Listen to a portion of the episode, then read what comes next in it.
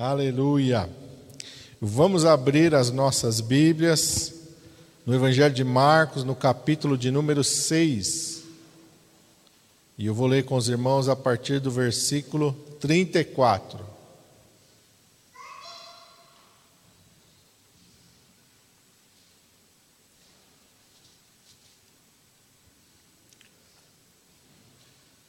Segundo o Evangelho, o Evangelho de Marcos, capítulo 6, a partir do versículo 34 até o 44. Está escrito assim: E Jesus, saindo, viu uma grande multidão e teve compaixão deles, porque eram como ovelhas que não têm pastor. Então começou a ensinar-lhes muitas coisas, e como o dia já fosse muito adiantado, os seus discípulos se aproximaram dele e lhe disseram: o lugar é deserto, o dia já está muito adiantado. Despede-os para que vão aos lugares e aldeias circunvizinhas e comprem pão para si, porque não têm o que comer. Ele, porém, respondendo, lhes disse: Dai-lhes vós de comer. E eles disseram-lhe: Iremos nós e compraremos duzentos dinheiro de pão para lhes darmos de comer? E ele disse-lhes: Quantos pães tendes? E de ver. E sabendo eles, disseram: Cinco pães e dois peixes. E ordenou-lhes que fizessem assentar a todos em ranchos sobre a erva verde. E assentaram-se repartidos de cem em cem e de cinquenta em cinquenta. E tomando ele os cinco pães e os dois peixes, levantou os olhos ao céu, abençoou e partiu os pães, e deu-os aos seus discípulos, para que os pusessem diante deles e repartiu os dois peixes por todos. E todos comeram e ficaram fartos. E levantaram doze cestos cheios de pedaços de pão e de peixe. E os que comeram os pães eram quase cinco mil homens. Vamos orar. Pai, em nome de Jesus, nós estamos diante da tua presença nesta noite. Senhor, fala conosco através da tua palavra. Espírito Santo, tu tens total liberdade de falar conosco. Vem de encontro às nossas vidas, vem de encontro às nossas necessidades, vem de encontro ao nosso coração nesta noite. Tu que sondas e conheces, tu sabes o que cada um de nós necessita nesta noite. Vem, Senhor, sobre as nossas vidas e sobre as vidas daqueles que estão nos assistindo, o Senhor também estão nos acompanhando, Pai, que o Senhor possa poderosamente se mover sobre as nossas vidas e agir, ó Pai, segundo a tua vontade, o teu querer, através da tua palavra. Manifesta em nós o teu poder e a tua glória. Nós te pedimos em nome de Jesus. Amém. Amém. Esse é um texto bem conhecido, a multiplicação dos pães e dos peixes. E estava ali meditando sobre este texto orando e, e pedindo, né, Senhor, na verdade, o Senhor que me levou até esse texto e o Senhor me levou a essa pergunta que o Senhor Jesus faz lá no verso 37, 38, desculpa, aos seus discípulos: Quantos pães tendes? Quantos pães tendes? E ali, naquilo ali, eu fui lendo, relendo, meditando e orando, né? E o Senhor foi falando comigo. Então, o Senhor falou para mim aqui, primeira coisa, depois que ele me deu essa pergunta: quantos pães tendes? Primeira é, no verso 37, dar-lhes voz de comer. Porque aqui a palavra do Senhor diz que uma grande multidão estava ali, e aquela multidão tinha chegado de vários lugares, aquele era um lugar deserto, mas pastor aqui fala que eles se assentaram sobre a relva. Deserto no sentido de não ter nada perto. Você estava ali no meio de, uma vegetação, não tinha uma padaria, não tinha um mercado, não tinha recursos assim perto. Era um lugar, quando diz um lugar deserto, é um local que não era um campo. E a palavra de Deus diz que aquela multidão ficou ali e o Senhor Jesus, movido por compaixão deles, lá no verso 34, o Senhor então começou a ensinar, e a palavra de Deus diz que foi se adiantando o dia, e os discípulos estavam preocupados com aquela multidão, porque eles sabiam que depois que escurecesse, não era igual hoje, não tinha iluminação pública, não tinha uma lanterna, né? era muito difícil se locomover à noite. E quem já ou passou algum tempo num lugar no interior, né, numa chácara ou numa um local que você não tem a iluminação da cidade, você sabe que é difícil caminhar. Dependendo da, da noite, se não tem luar, é um, muito escuro, muito difícil de caminhar. E eles estavam ali preocupados, os discípulos, e no verso 36 diz que eles pediram para que o Senhor Jesus mandasse as pessoas embora, para que eles chegassem a tempo, caminhassem ainda enquanto estava claro e pudessem chegar e encontrar algo para comer. Porque também à noite não é igual a grande cidade que nós temos hoje aqui. A gente sair daqui, vamos, vamos achar lugar à noite, mesmo à noite, lugar para comer, lugar para comprar alguma coisa. Naquela época não. Escureceu, significava que não bastava chegar numa cidade, eles também não iriam encontrar uma padaria, um açougue, nada disso aberto. Ia estar tudo fechado. E essa é a preocupação dos discípulos. Mas o Senhor Jesus Cristo, no verso 37, diz: Dai-lhes voz de comer.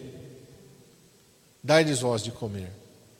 E aqui o Senhor Jesus está nos ensinando uma lição de que é, eram os discípulos que ele queria usar. E somos nós que o Senhor quer usar. Porque nós muitas vezes gostamos de nos excluir e colocar outras pessoas.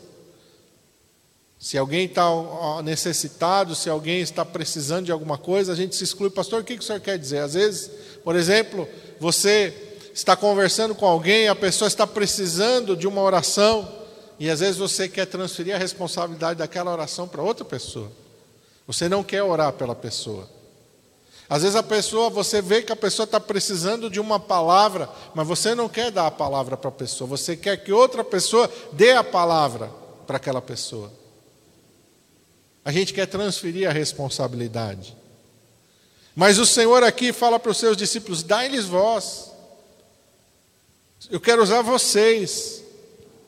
Porque se eles forem embora e se eles encontrarem os recursos, eles vão ser, vão receber aquilo que naturalmente qualquer um recebe.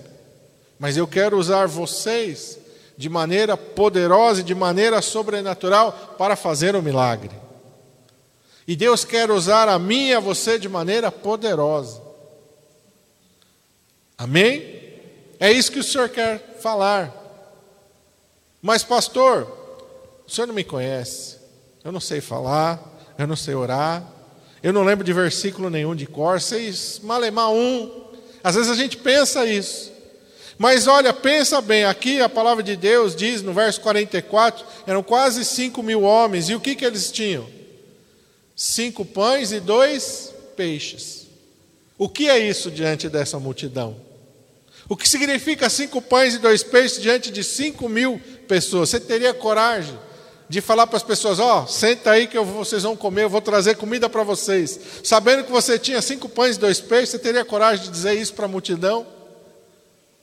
Se a gente olhasse do ponto de vista humano, nós somos falhos, nós somos limitados, a gente poderia dizer que o que eles tinham era insignificante diante da multidão que estava ali. Até mesmo para os doze, mas Jesus não seria suficiente. Mas o Senhor quer nos usar, e Ele vai nos usar com aquilo que nós temos. Deus não vai nos usar com aquilo que nós não temos, porque a resposta do, dos discípulos aí no verso 37 é: iremos nós e compraremos 200 dinheiro de pão para eles comer? Eles não tinham nem esse dinheiro. Eles imaginaram, mas será que se tivéssemos tal dinheiro, será que é, seria possível? Mas Jesus não quer te usar com aquilo que você não tem, Ele quer te usar com aquilo que você tem. Pastor, eu sei fazer uma oração tão simples, não importa. É com essa oração simples que Deus quer te usar. Pastor, eu, eu sei, conheço pouco da palavra de Deus, mas é exatamente com esse pouco da palavra de Deus que Ele quer te usar. Pastor, a minha oração é uma oração assim, é tão simples, parece uma oração de criança, mas é com essa oração que Ele quer te usar. Porque não são as palavras que movem a mão de Deus. Não são. Quando a gente olha um dos episódios que é mais marcante na manifestação do poder de Deus sobre Israel é Elias e os profetas de Baal, como nós cantamos aqui. E qual é a oração que Elias fez ali? Uma oração simples: Senhor, manifesta o teu poder aqui para que eles saibam que eu não estou fazendo isso da minha mente nem do teu coração, mas estou fazendo isso porque o Senhor mandou. Manifesta agora o teu poder. Ele fez uma oração simples não é o tamanho da oração, não são as palavras que estão na oração, mas é a fé daquele que está fazendo a oração, é a comunhão com Deus daquele que está fazendo a oração. A Bíblia nos diz, meu irmão, que nós temos que crer, quando nós estivermos orando, que nós vamos receber aquilo que nós estamos pedindo. É aqui mesmo, no Evangelho de Marcos, no capítulo 11. É Jesus mesmo que vai falar. Quando você estiver orando, creia que você vai receber aquilo que você pediu. Tem que ter fé na nossa oração. Não estou falando para você fazer uma oração absurda, ou uma oração fora da vontade de Deus, porque Ele não vai responder. Mas se nós orarmos de acordo com a Sua vontade, nós vamos receber. Elias estava ali diante dos profetas de Baal, não querendo se mostrar mais forte, mais poderoso, não, Deus o mandou estar ali naquele momento, por isso a sua oração foi ouvida. Nós precisamos entender isso, nós precisamos entender o que nós vamos pedir também. Mas se nós pedirmos de acordo com a Sua vontade, e se nós colocarmos a nossa fé no poder de Deus, não importa o tamanho da oração, o poder de Deus vai se manifestar. Amém?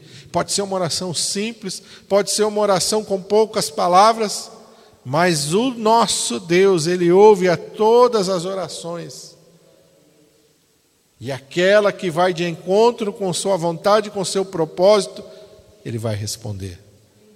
Ele vai manifestar o poder e a glória dele, como ele fez nos dias de Elias, mandando fogo do céu ele ainda hoje quer mandar fogo do céu.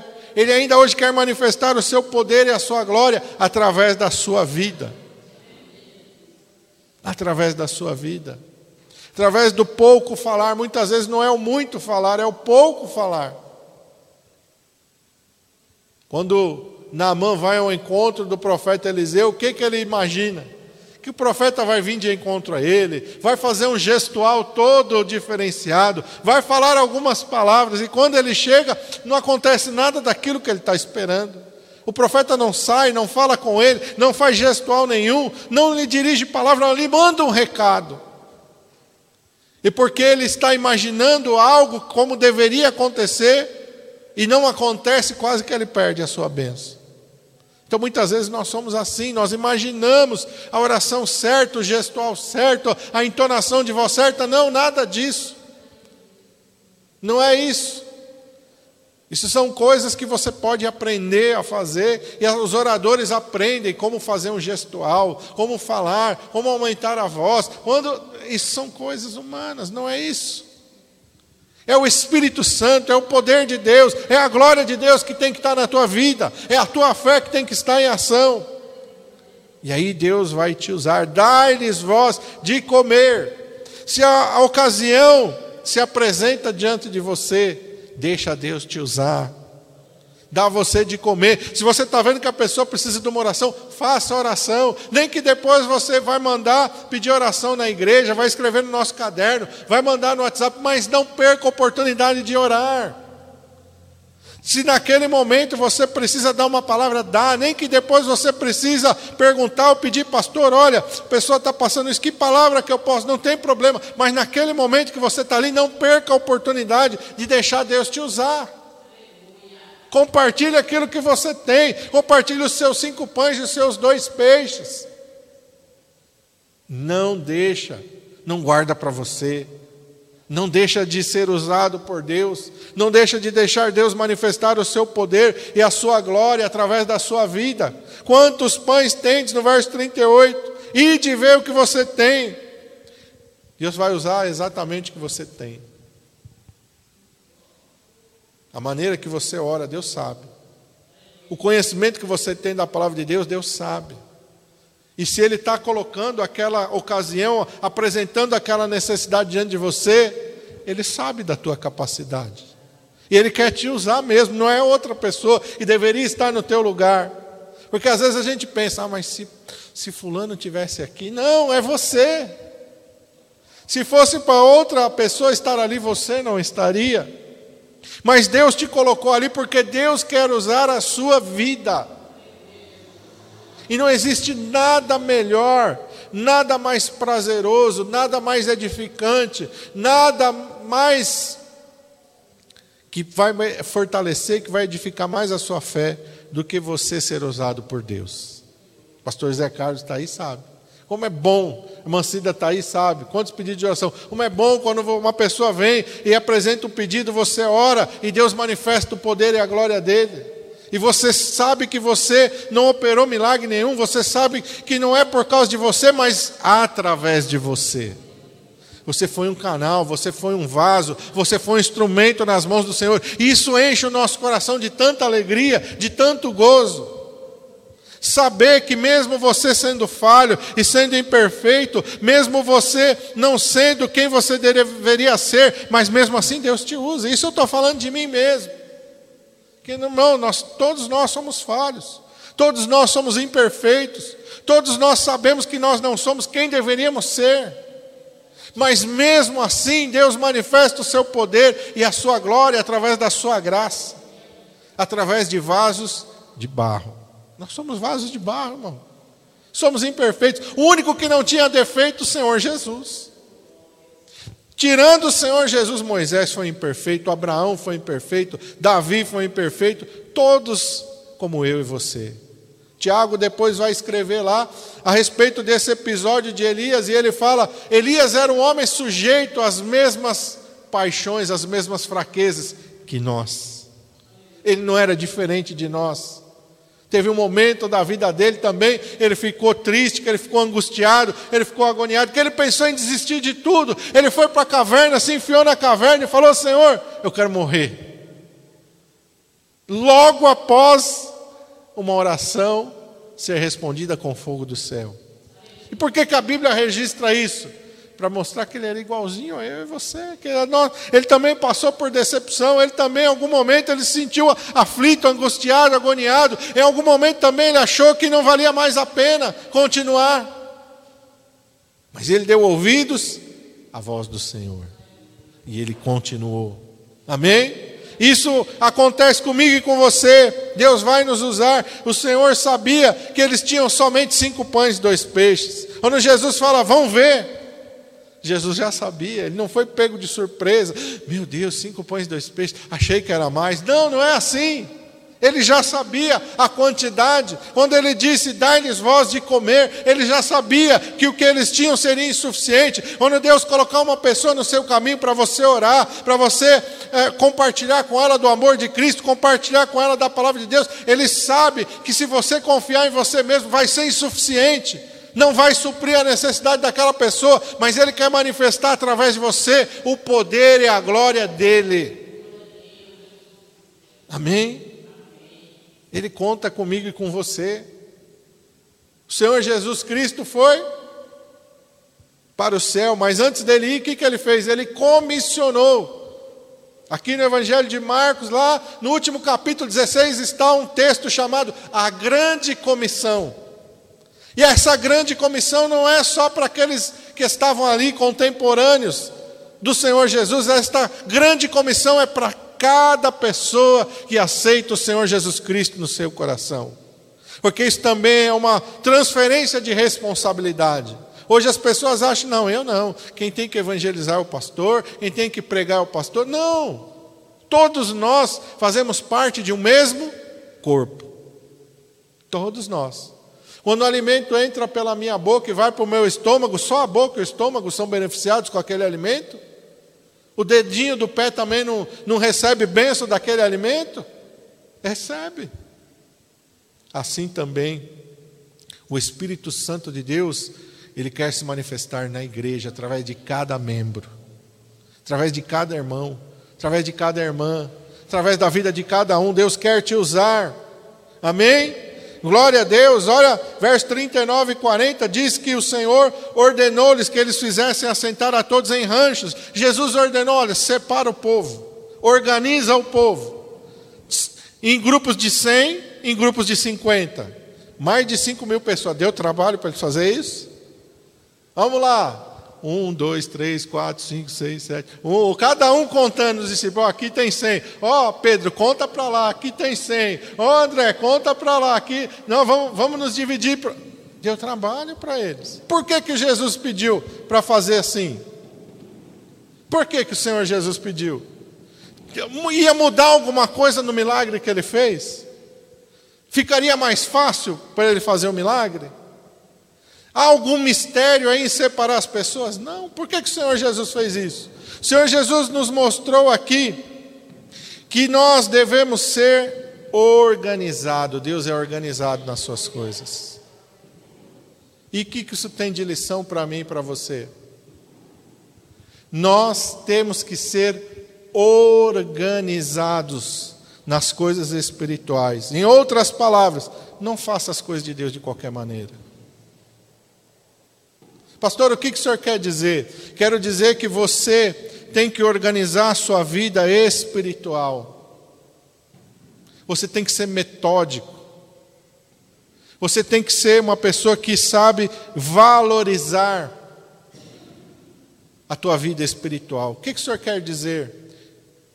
Todos nós temos compromissos, sim ou não? Temos compromissos? Como é que a gente faz para trabalhar? Você fala para o patrão: Ó, oh, patrão, essa semana aqui, ó, eu vou vir o dia que eu quiser e a hora que eu quiser. Não fica pensando que você vai pôr um horário para mim e dia para mim, não, que eu não sou assim, não, tá? Eu só venho trabalhar quando eu tenho vontade e eu só fico aqui na empresa trabalhando o tempo que eu sentir vontade. A hora que eu estiver aqui também, o dia que eu tiver vontade, eu venho. E na hora que eu estiver aqui também, se no meio do serviço do expediente aí não me der mais vontade, eu paro ali mesmo e vou embora. É assim que a gente faz com o nosso tra trabalho? Qual patrão que aceitaria a gente assim? Hã? A gente vai, a gente tem um compromisso, não é verdade? Você vai trabalhar e aí ali já está já tá dado o nosso compromisso. Você vai trabalhar de segunda a sexta, ou você vai trabalhar de segunda a sábado, teu horário de expediente é tal ou tal horário, você vai ter hora de almoço, se vai ser uma hora, está ali já especificado. E a gente tem que fazer o que para manter o nosso emprego? Cumprir com o nosso horário. É uma das coisas. Não pode faltar, sem justificativa, não pode ficar chegando atrasado. Não é verdade? Está ali, não pode. Ah, é uma hora só. Não, acho que uma hora é pouco, vou fazer uma hora e meia todo dia. O patrão vai mandar embora. Por quê? Porque existe um procedimento. Por que, que com as coisas de Deus a gente leva tudo relaxadamente? A gente só ora quando tem vontade, a gente só lê a Bíblia quando tem vontade. Quando tem vontade, se não deu, não deu vontade, eu não oro. Se não deu vontade, eu não leio a Bíblia. Se eu estou lendo a Bíblia ali, eu, eu, fiz um compromisso com Deus de ler um capítulo. Aí chegou no meio do capítulo, eu fiquei cansado, eu fecho e largo ali o capítulo e vou embora, e não quero. Se eu fiz um compromisso de ler dois capítulos, aí depois eu falo, não, dois capítulos é muito. Ah, não vou não, eu vou ler um só. Por que, que com as coisas de Deus a gente não é organizado? A Bíblia diz: Maldito aquele que faz a obra do Senhor relaxadamente. Que palavra forte, pastor. É forte, irmão. Por quê? Porque Deus não gosta das coisas de qualquer maneira. Quando Noé, ele foi dar instrução para Noé construir a arca, o que, que ele falou? Ó, oh, Noé, pega qualquer madeira que você quiser, a que tiver mais fácil, a arca você faz do jeito que for melhor para você, tá?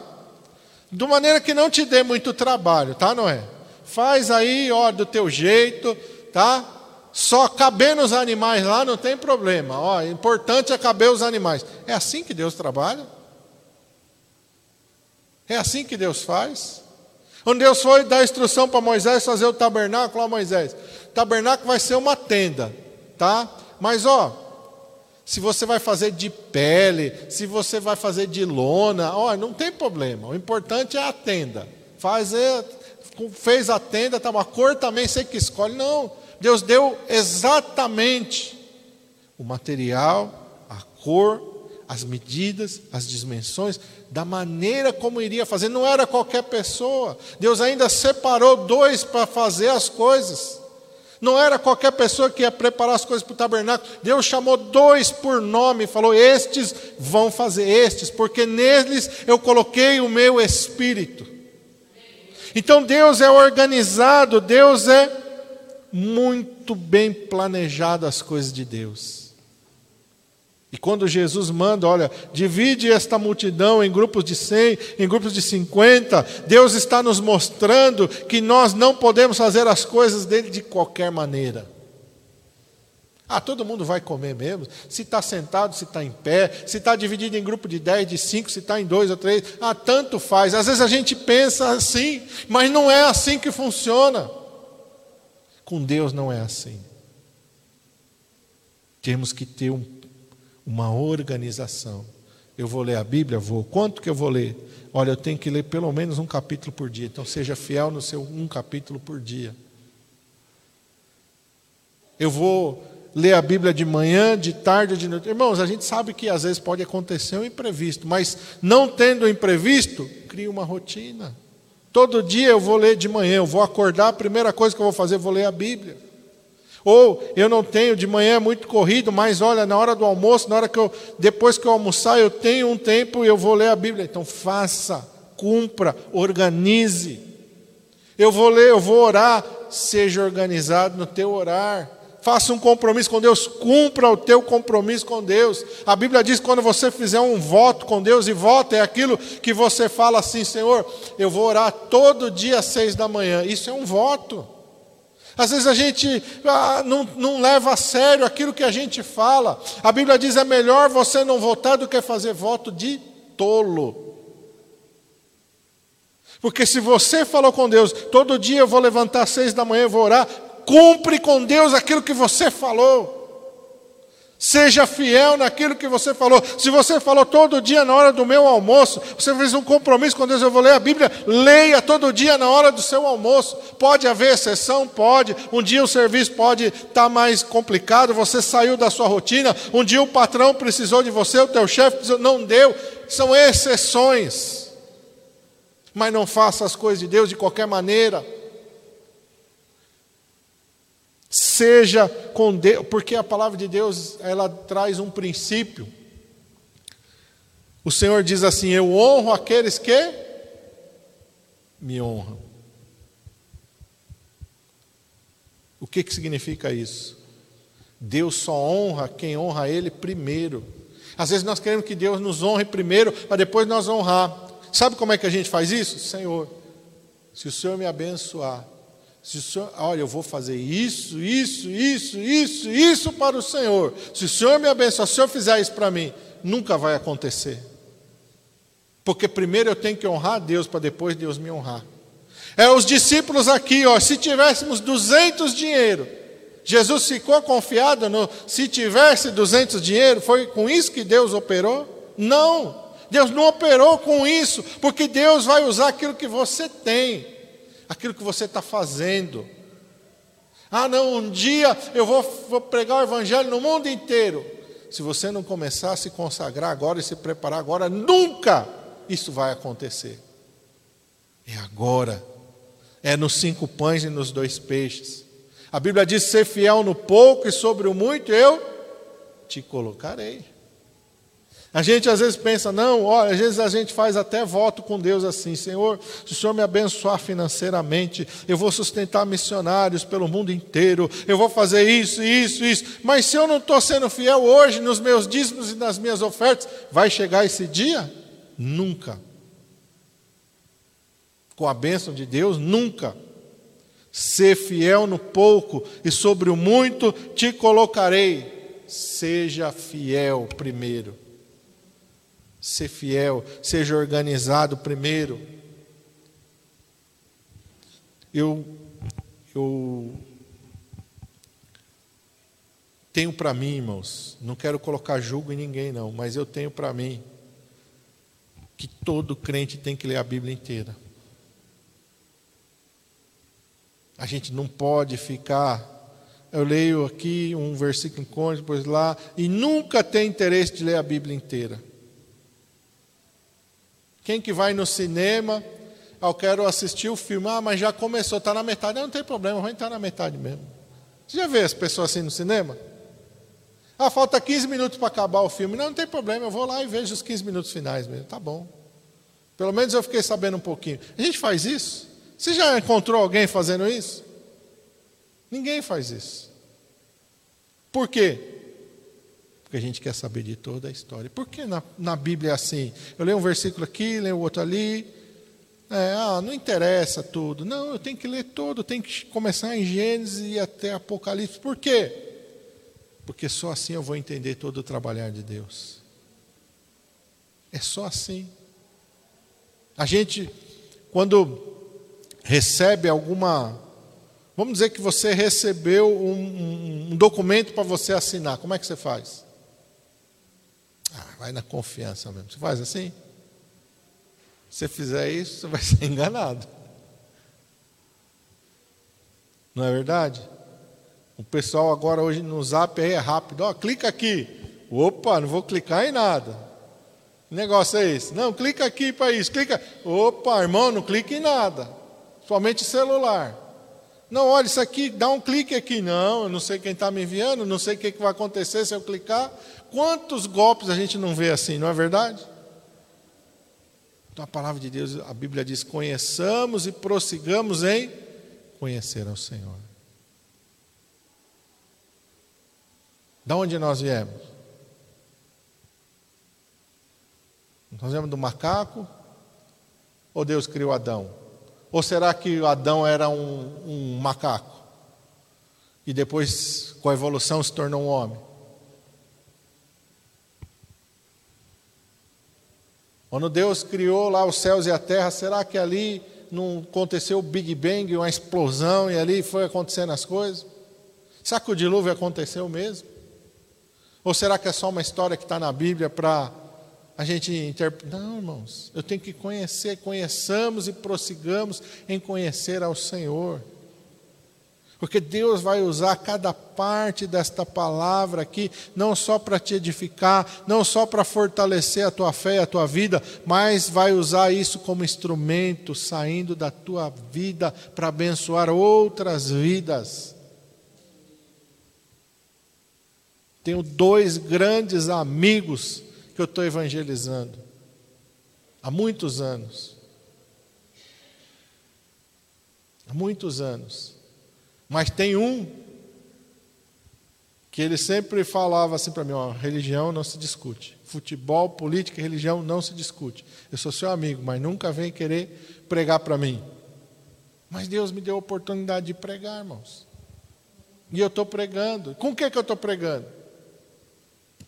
Palavra de Deus. Mas se eu não conheço a palavra de Deus, como é que eu vou usar a palavra de Deus para pregar? Porque falar, falar, falar, falar, se, se o que eu falo não está de acordo com a palavra, não adianta nada.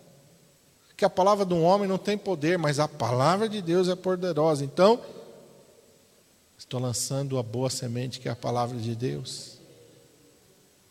Amém? E eu tenho que ter sabedoria para fazer isso, tenho que conhecer isso. Quando Jesus chamou Pedro para segui-lo, o que, que Jesus falou? Olha, você é pescador. Eu vou te chamar você para ser um astronauta, Pedro. Foi isso que Jesus falou? Vinde após mim, eu te farei ser um astronauta, um físico nuclear. Não. O que, que Jesus falou? Vou fazer de você pescador de homens. Por quê? Porque Pedro sabia o que era pescar. E evangelizar, o Senhor está falando, é igual pescar, Pedro. Você vai lançar a isca, nem todos os peixes vão morder a isca, não é verdade? Quem já pescou sabe. Você joga lá, todos os peixes que estão no rio vão brigar para morder a isca? Não. Tem peixe que vai passar, vai dar uma, né, uma, uma mordidinha ali na tua isca. Um só vai roubar a tua isca, vai deixar um anzol lisinho. Mas vai ter um que vai abocanhar, esse você vai pegar. A mesma coisa quando a gente evangeliza. Tem pessoa que vai olhar e falar, ixi, não quero saber nada disso. Tem pessoa que vai ouvir um pouquinho e depois não vai querer saber mais nada. Tem pessoa que está só atrás da bênção, como o peixe que pega a isca do anzol. Tem pessoa que só quer a bênção, ele está ali buscando. Deus abençoe ele, ó, tchau, não quero mais saber de Deus, não quero saber de nada. Já tenho o que eu queria. Mas tem pessoa que vai abrir o coração e que a palavra de Deus vai entrar e que esse daí não solta nunca mais. Então Jesus falou a linguagem certa para Pedro. Deus sabe como tratar com cada um de nós. Deus sabe como Ele vai te usar. A palavra Ele vai colocar na tua boca. Às vezes, se for uma outra pessoa, nunca vai conseguir quebrar barreira para falar de Jesus, para aquele que o Senhor vai colocar na tua frente para você falar. Se não for você, não vai ser ninguém. É você mesmo que Deus vai usar, porque você, só você, Deus conhece o coração daquela pessoa, Deus sabe que só vindo através da tua boca a palavra vai entrar dentro daquele coração. Se vier outra pessoa, a pessoa vai se fechar e não vai querer saber daquela palavra, mas vindo da tua boca, ele pode até ficar meio assim, mas depois vai começar a pensar, pensar, pensar, porque aí o trabalhar é do Espírito Santo, não é nosso. É do Espírito Santo. Amém? O Senhor, verso 41 a 44, ele abençoou, multiplicou e supriu as necessidades. O que, que Deus, o que isso quer dizer? que quando você permitir que o Senhor te use, Ele vai te abençoar, Ele vai te multiplicar, Ele vai suprir as suas necessidades. A Bíblia diz que é dando que se recebe. A partir do momento que você deixar Deus te usar, você não somente vai ser bênção para os outros, mas você vai ser bênção para você mesmo.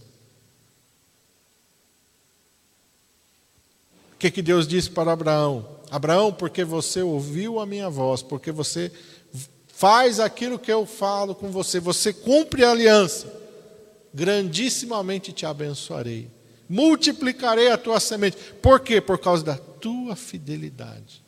Todas as nações da terra serão abençoadas por causa de você. Mas você também vai ser abençoado. Deus tornou Abraão uma bênção. Abraão foi uma bênção para ele, foi uma bênção para os seus filhos, para os seus netos. Abraão foi uma bênção para. Nós somos abençoados por causa de Abraão, diz a palavra de Deus. Abraão se tornou uma fonte de bênçãos. É isso que Deus quer fazer com você, que você se torne uma fonte de bênção, um manancial de águas vivas. E o primeiro a usufruir dessa bênção é você.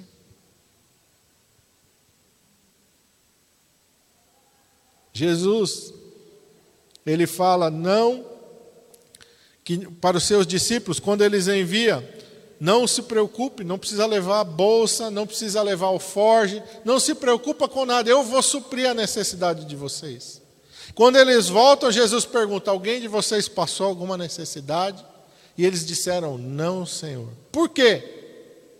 O Senhor supriu as necessidades deles.